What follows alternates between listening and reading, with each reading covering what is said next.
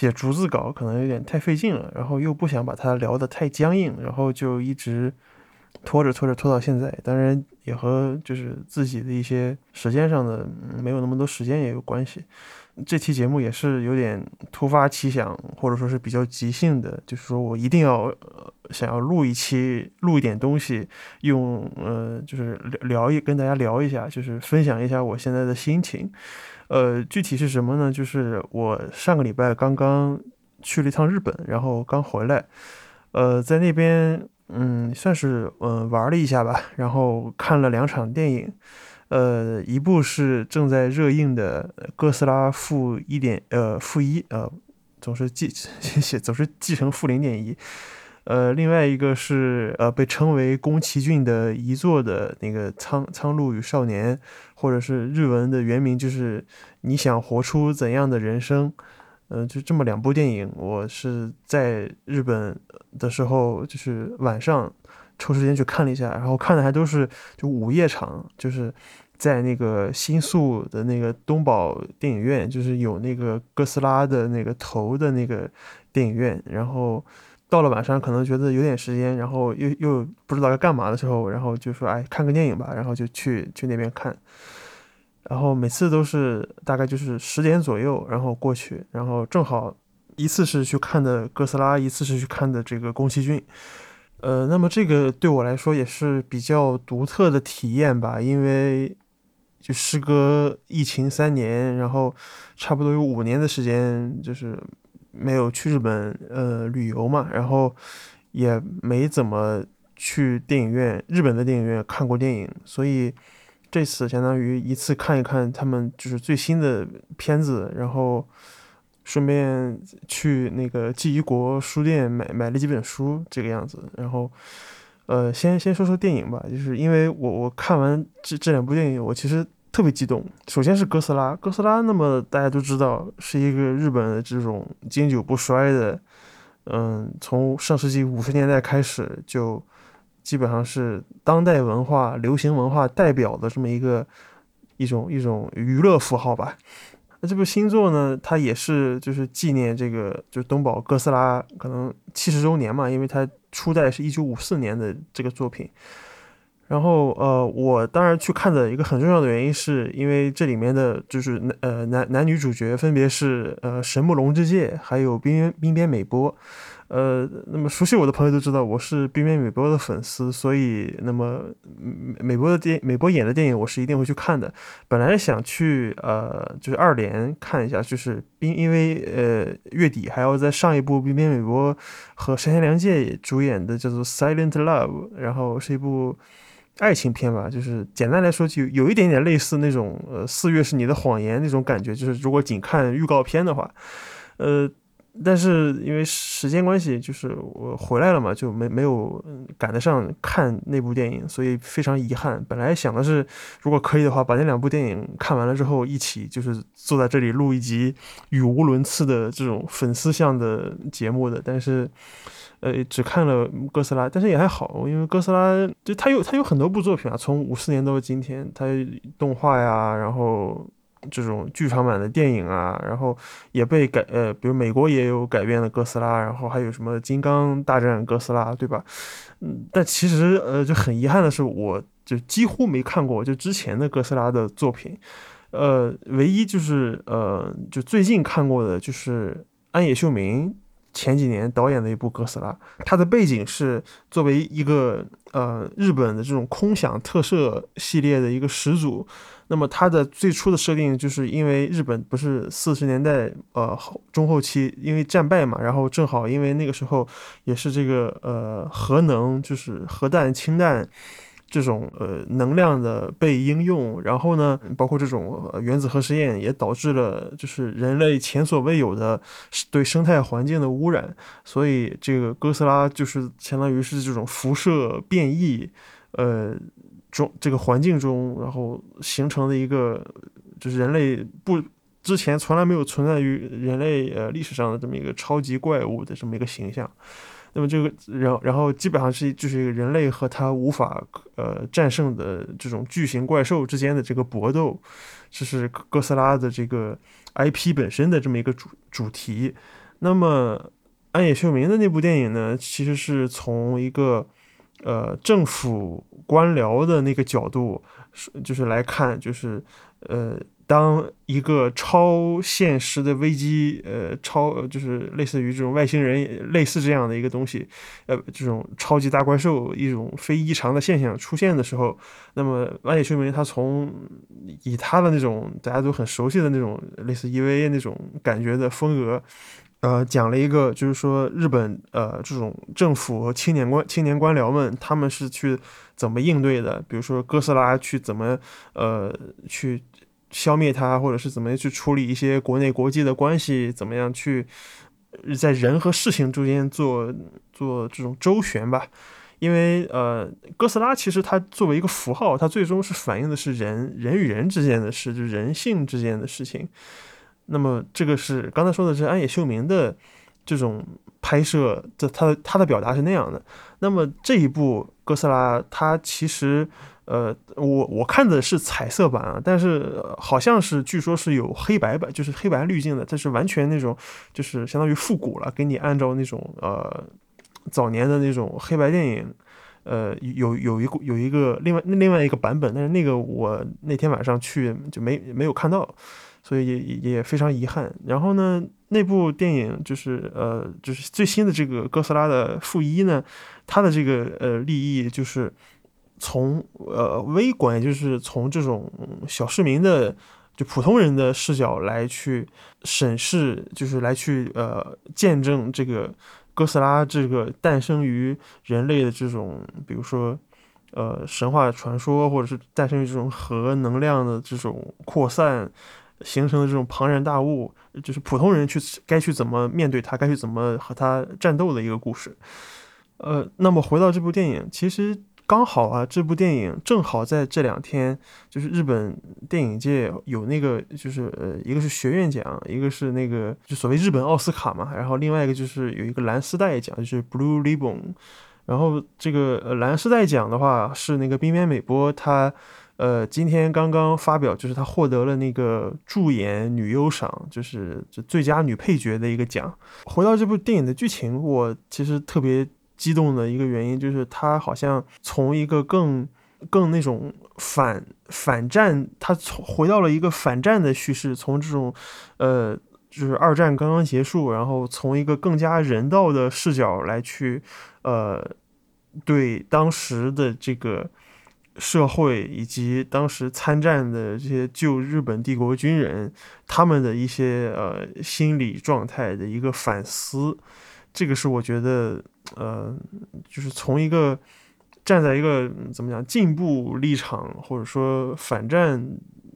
的这个叙事来看的话，我觉得这个是做的非常好的一个点。电影的男主角那个神木龙之介，他是一个飞行员，然后他这个飞行员呢，他本来是应该是作为这个神风特工队去那个。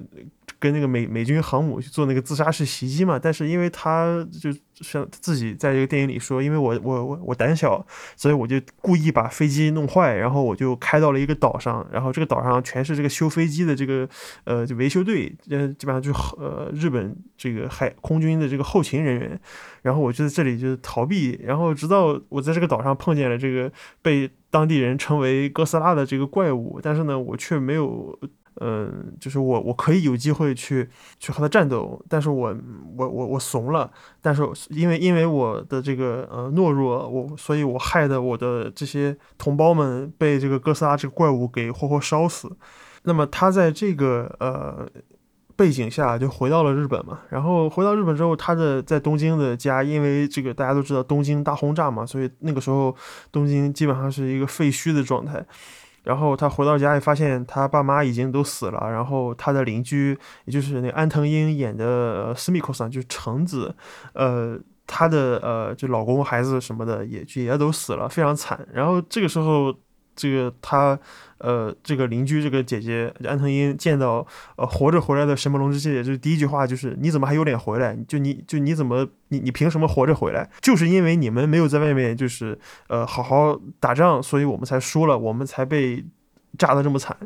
呃，这是一个从那种呃普通人的视角来去就相当于反映了从这个侧面反映了当时的结束战争的这种日本军日本旧日本军人的这种困境，就是他理应说他。作为这个代表国国家嘛，然后他应该是受受尊重的，但是他又是打输了，然后又因为呃这个战争的军事上的失败，又害的呃就是一般人受到了呃普通人普通民众生活也受到了非常惨重的损失，所以可能当时的这那一代的人，包括就是神魔龙之介他演的这个呃又带着这带一点这个背景的人在内，有那种 PTSD 的。那么在这个 PTSD 的这个环境下呢，他就是重建了这个慢慢慢的重建自己的家和生活嘛。然后这个时候，呃，滨边美波就是女女女主角那个那个 Noriko，我忘了 Noriko 是泽子还是点子的，反正呃，这个好像一上来是一个有点呃活泼俏皮，但是抱着一个婴儿的小呃呃少女，然后就误打误撞的就和这个。神魔龙界就是开始了这种不不是夫妻的同居生活吧，也可以这么说。然后也当然，我就是这这个事情，呃，就是这这这两个人，就是这种荧荧幕 CP，这个他去年一整年好像，呃。就这这两个人的组合好像已经已共演过好几次了，包括去年的晨间剧，他们两个人也是演了一对夫妇。这个时候又回到了这个现实生活，就是哥斯拉之前他没能从这个南国小岛上消灭的哥斯拉，又因为美军的这个原子弹爆炸的这个辐射，然后又让他迅速的。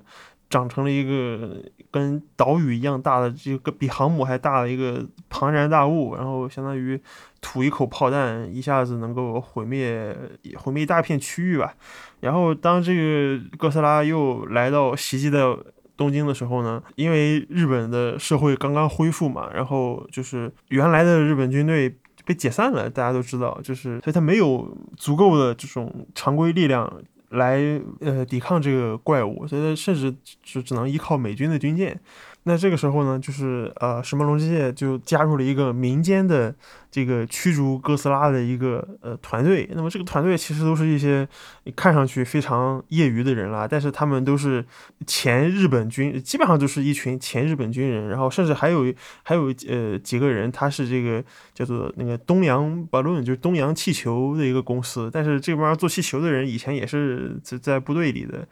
然后呢，他们就研究了一个方法，就是说，呃，把这个通过这个气制造一个空气炸弹的方式，在这个水面海底下制造制造一些气泡，把这个用这个海水的压力差把这个哥斯拉带到海底，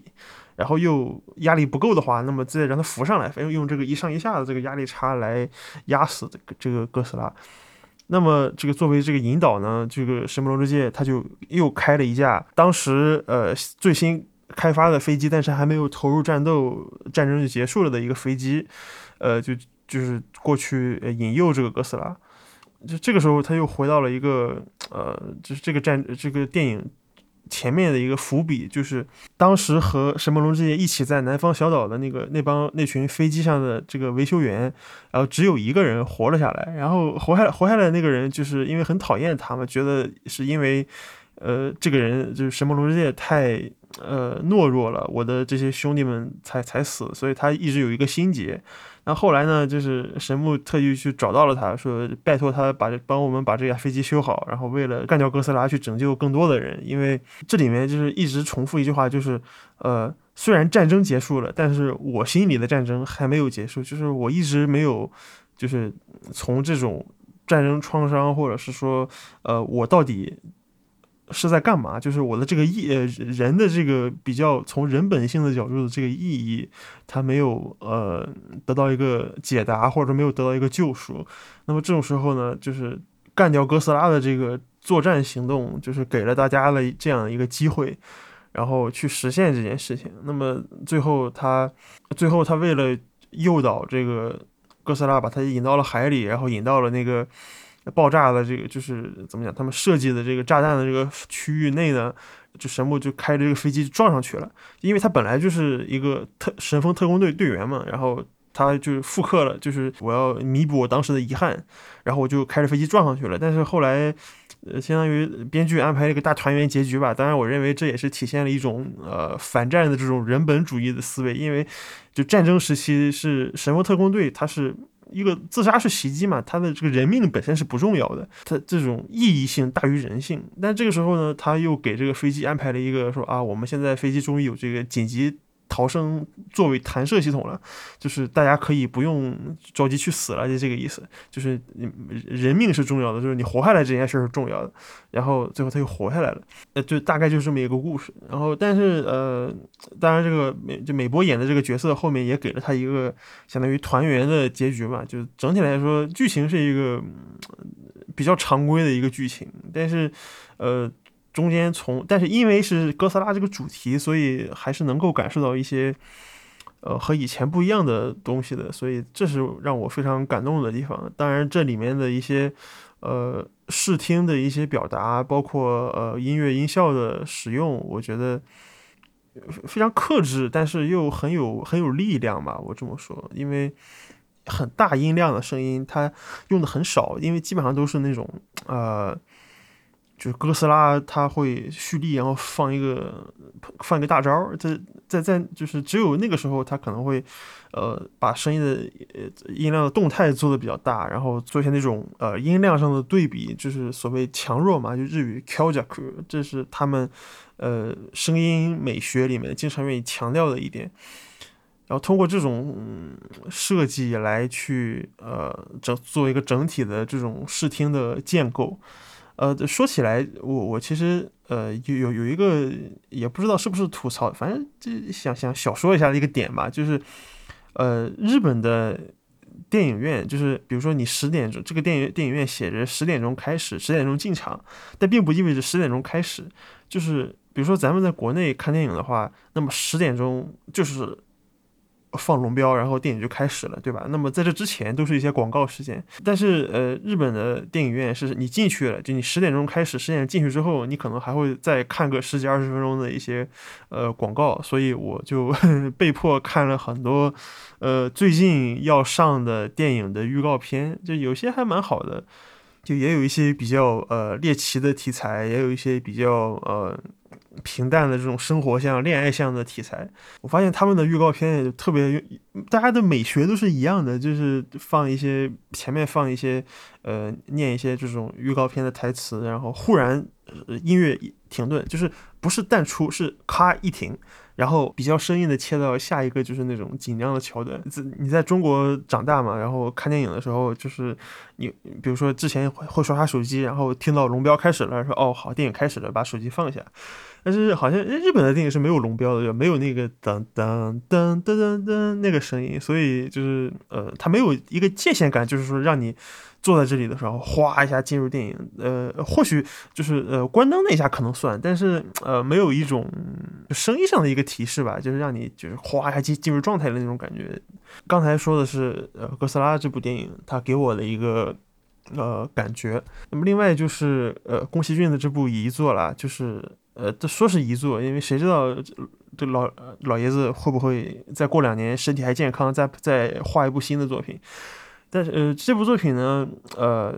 据说就是评价有点两极分化。我我当时就是我在之前完全没有看就听过听或者去搜这部电影的任何评价，我只是。看电影之前，我在一些群里问了一下，我说这部电影有没有看过的，怎么样？然后呢，有些在日本留学的朋友和我说说啊，这部电影就非常抽象，然后两极分化，说非常不讨观众的喜欢。然后我说行吧，这个确实它有一个看名字来，确实有点那种个人表达、个人叙述，非常呃艺术化的一个这么样的一部片子。那么再加上宫崎骏他本人的这个左翼一贯的左翼立场和左翼背景，以及这个电影中的这种左翼叙事，嗯，不难。在看这部电影之前就不难想象他的一些呃内容可能会给人那种怎样的观感，这个是可以预期的。那么我就带着这个期待吧，就去看了。然后看完之后呢，我就果然呃，我是嗯蛮蛮喜欢的，就是。感受到一种震撼吧，就是这种震撼，它更多的是来自于这种内容符号的丰富性，然后以及它的这种视听，也是一个比较克制的一个视听表现，但是呃，相当于非常简单，但是又声音又很啊，嗯，很有设计感。就是他，就如果如果用一种呃，我以前聊过的这种电影叙事学的角度去分析这部电影的话，就是分析这个声音和画面以及人物之间的这种呃叙事关系的话，我觉得完全可以单独聊，或者甚至可以写一篇论文去讨论这件事情。嗯，但是呃，因为今天只是一个单纯的一个很很直接的一个感想，我就嗯就就不说这么多了吧，就是。回到这个电影，这个符号性的这种隐喻，呃，我其实呃，就是之前跟我呃录播客的我的研究生同学，这个宫泽博士，他我我我也跟他简单的聊了一下，他是因为因为他在那个新加坡那边嘛，我说你看了感觉怎么样？他说我看不懂，我说因为呃，就是我哦，当然我能理解，就他看不懂的点，就因为一个是这部电影里面的大量的就是隐喻。需要你你了解日语或者了解一些日本的文化，你才能够 get 到的。那么如果说假定你是在海外，你看的是一部英文吹替过的，然后被被英文翻译过的这部电影，然后你你肯定是难以理，但在你不懂日语的前提下，我觉得你是作为一个普通观众是难以理解这些呃视觉符号和呃文学符号的一些意义的。比如说那个。男主就是个，他有真人嘛？马库多，呃，啊啊，不是马库多啊，马西托啊，真人对，呃，他的妈妈就是他有两个妈妈，一个是就这两个妈妈是姐妹，这个我是看到后面，就是看到可能中间我才意识到是姐妹。一开始，呃，因为你大家知道，就日本呃日本的电影院是没有字幕的嘛，你就只能呃就是一个很纯粹的一个日语听力练习。然后一开始的话说说他妈妈住在医院里，然后这个战争这个战火，呃轰炸，然后导致他妈妈去世了。然后你从这个背景，就是他提到了这个战争开始第三年，然后我我妈妈去世了，你可以推测这是发生在二战，也就是一九四四年左右的一部电影。因为日本的他们对这个本土就是计算战争，它是。不是以咱们的这种八年抗战的视角，它是以这个太平洋战争的这个视角，呃，作为起始点来计算的。所以，呃，战争开始第三年，就一九四四年，其实那个时候已经开始怎么讲，海军和空军已经开始呃，慢慢的输掉了嘛。然后，这个这美军的以美军为代表的盟军也开始陆陆续续对东京、对日本本土有一些轰炸，这个是可以理解的。然后呢，在这个战争说战争第四年的时候，我们来到了呃这个乡下。那这个就是对应的是，呃，当时的这种战战战争末期的这个，呃，关东区的这个市民的这个大疏散，他们叫就散，就是搜开嘛，就是散开的意思。然后，呃，当时这个男主就去到了一个被呃他爸爸称作说，这是我的，这是你的未来的新妈妈的这个。呃，的一个女性的家里，然后来看了看了半天才知道，就哦，原来是她们是姐妹，就是因为他这个男主的后妈，就是应该是男主的，就是呃，男主是亲亲生母亲的妹妹吧，叫做 Natsuko 夏子，然后他的呃，就亲生母亲其实叫做九子 Hisako Hisako，然后但是他这个。在后面就是男主进到了这个奇幻的这个世界里面，他这个母亲其实是对应的在那里面的一个另外的一个非常活泼的一个小女孩，叫做呃火美 Himi，然后就是但这两个就他母亲的这个就亲生母亲的角色是那个 a m u 配的那个著名的日本女歌手 a m u 配的，然后他的这个后后妈就是他妹妹，这个是呃那日本的女演员呃木村佳乃。然后他爸爸的声音是呃木村拓哉，对，然后里面还有一个就是呃他最他最早来到这个世界就是奇幻世界的时候，有一个也也是一个划一一个划船的一个女性角色，那个是柴柴崎幸配的，对，然后就就这几个角色，就除了爱除了爱缪之外，是我能够呃当时就是在看的过程中就是盲盲听能听出来，但是。呃，就是因为之前没有就只听过艾缪的歌，没有听过艾缪他就是用真声去配配配什么东西嘛，所以就 实在是这个也是没有听出来。然后其他的就是也也没有能够立刻的，就是不看字幕是听不看片尾字幕是听不出来的。那么这部电影它里面其实每呃每一个就是角色或者每一个呃。哪怕是名字吧，就是都有一些很很很特殊的一些用意的，就比如说，呃，那个那个那个鹰口，就是那个那个阿欧萨基，就是那个青鹭，那个那那个鸟，这个这个鸟，那这个鸟它，就如果你按照一个俗俗称，就是鹰口，就鹦鹉的意思，那么这个发音它又和那个因因果，就是那因果报应的这个因果是是很很很相似的。那么除此之外呢，这个活子活美就是亲妈 Himi 和这个 Natsuko 就是他这个后妈，他这个两个母亲就对这个主角和和这个主角的关系，他就有一点像呃，就是日本战前和战后的这两种状态。那么他最终是一个呃接受了这个，就一开始他他是嗯没有管这个后妈叫妈的，就一直就他也没有叫阿姨，他就一直就是。呃，就闭就就闭口不谈，就是一个非常他不称呼别人，然后最后呢，后面慢慢接受了，然后管他管他叫妈妈的一个过程。那么我觉得这个是体现了一个可能，就宫崎骏作为一个左翼立场的一个人，他对整个日本，呃，他这个就是这种近代思想吧，就二十世纪的这种。从战前到战后的这种思想的一个转变的一个思考，呃，himi 就是呃，它谐音那个可以可以谐音成呃 HIMI，就是秘密纳粹夏子就夏子的话，你你非要说的话，我觉得有点牵强啊。我我自己的呃擅自揣测，因为那个日日本战争结束是呃终于呃一九四五年八月嘛，八月是夏天嘛，对吧？然后另外呢就是。呃，火美就是它里面是一个操纵火火焰的一个神明的一个一个一个样子嘛。那么这个这个是我也当然也是揣测了，但是这个揣测可能有点低于笑话，就是呃，因为呃，这个日本在战争结束之前遭遇的这种包括东京大轰炸呀、广岛呃广岛长崎的这种原爆啊，然后大家这个很多地方都被火烧了嘛，对吧？就是战战火，然后对这个日本。产生了极大的影响，然后让他有这种，呃，梦魇在，然后他最终是克服了这些东西，呃，这如果就是非要。把这个东西做一个关，就因为我我我完全没有看这些呃影评啦，我完全是就是仅凭当时观观影之后的这第一印象，以及根据这些呃名字的这个意象去去猜的。那另外还有就是呃里面有一些就是那种象征着日本阴阳界就传统文化那种，比如说三字诺嘎哇，就那个三三途之川的那个。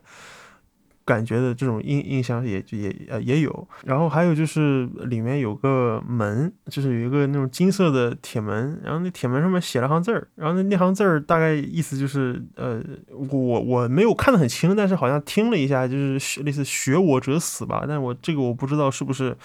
呃有有一些其他的出处，或者是宫崎骏他跳出了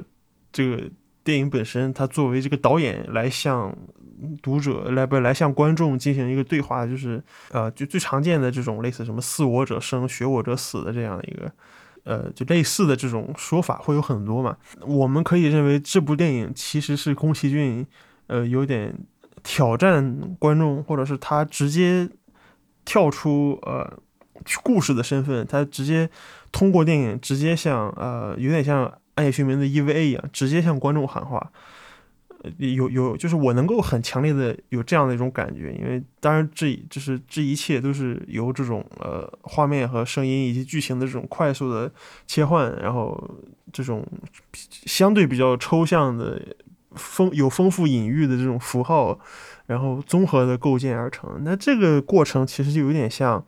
呃，我们去理解，呃，姜，比如说姜文的电影，那姜文的电影就大家可能最津津乐道的，比如说像什么《鬼子来了》呀，像呃，包括北洋三部曲，就是《让子弹飞》，还有一步之遥，还有这个《邪不压正》，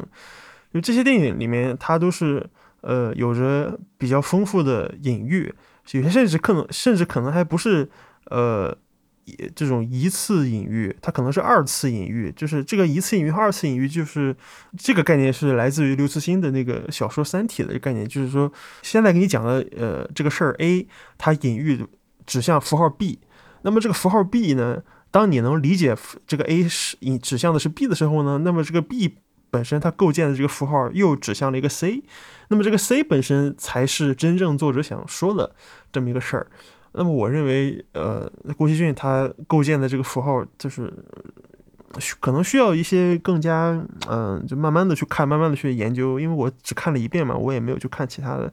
那些那些呃评论或者是分析。总之，我觉得这个电影还是需要再去多仔细看看。如果你想去看，呃，看懂，彻底看懂的话，那么以上就是我这个 语无伦次的过程，就是观影体验。嗯，总的来说是非常愉快了。然后你在日本，你可以办那个就是西瓜卡嘛，就他们那边的 IC 卡，然后也可以在大部分的场合消费的场合都可以用那个。但是 在电影院的购票机上，你是只能付现金的。这个这个很很很日本，可以可以这么说。然后除了呃除了这本。除了这两部电影之外呢，我其实还想推荐几本书，也是我这次去呃扫货扫的，都是去年新出的书。然后有两本还呃拿了奖，就也也没有呃有一本也没有很，应该不是去年，可能是前年吧，我记不太清了。呃，一个是呃柳泽英夫，就是亚奈伊扎瓦 S 给他写的这个 Field Recording New Moon，就是田野录音入门。呃，这本书其实呃，在日本它是去年拿了一个就是音乐本大赏，就是音乐出版类书籍的一个奖。那这个奖都是一些行内的一些学者、老师，然后乐评人谁的就共同评评出来的奖。然后，因为大家都知道日本有非常强的这种呃记录，就是田野录音或者是声声音景观的这么一个传统。那这本书的呃内容我没有。很仔细的看，我只是说跟着目录，就是大体过了一下。那么技术的部分倒不用多谈，因为就是如果对，如果你是一个学录音艺术专业的一个学生的话，那么这里面的东西可能对你来说真的就是本科一年级的小儿科的知识啦，常识性的话筒怎么摆，然后在野外有一些呃录音机怎么用，然后话筒制式，然后一些录音的呃做法。这这些都是很常见的一些专业基础知识。那么，我认为它里面比较宝贵的点，就是它作为一个，嗯，从这种呃民族志的角度吧，从这种采风、田野录音的这个角度，就提供了很多现场的经验。呃，另外呢，就是它有一些对谈，这这这这种，比如在一本学术书里面放一些那种呃对谈的这个文字稿，当然这也是日本的学术书籍的常见的一些做法吧。就是你你你如果是一个学者，你想要去收集这些这方面的档案的话，我觉得这本书是一个比较好的，呃，比较好的一个入门的一个一个书，也是一个研究书呃研究著作，研究型著作。然后另外呢，就是也是去年，应该是去年新出的，就是呃松本俊夫论马自马自莫多托修论，呃新说的一本一本黑色的书。这本书呢，其实是一本关于日本导演呃松本俊夫的一个研究研究他的一个拼盘的书，就是包括呃。呃，包括这个川崎弘二，就是日本电子音乐研究第一人，这个川崎弘二老师，他的呃聊的一些这个松本俊夫和日本五六十年代早期的这个实验影像、实验声音的关系，然后等等等等吧，也是算是一个宝贵的史料。那么除此之外呢，还有就是必须要隆重推出的，呃，去年年底出的这个出版的这个，呃，横滨国立大学中川克日老师，那个个卡兹西先生他的新新著，我觉得也是一个集大成者，集大成者，呃，就是 What is sound，就是声音是什么。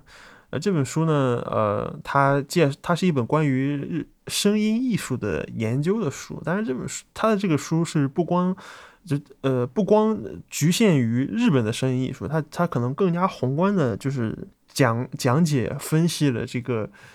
声音艺术研究的这个谱系，然后以及它二十世纪以来的这种呃脉络，它的具体的一些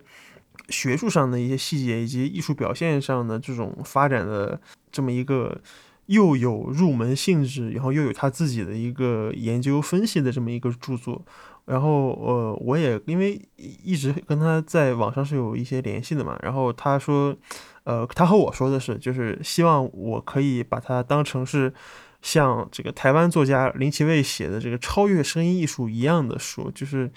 呃那种具有宏观的历史性的研究视角和脉络梳理，然后又有这种自己独特的分析。他希望我把它当成这样的一本书。呃，我觉得。这本书应该也是一本非常有分量的、非常有研究价值和学习价值的书。那么，这是我就是最近想推荐的这本书。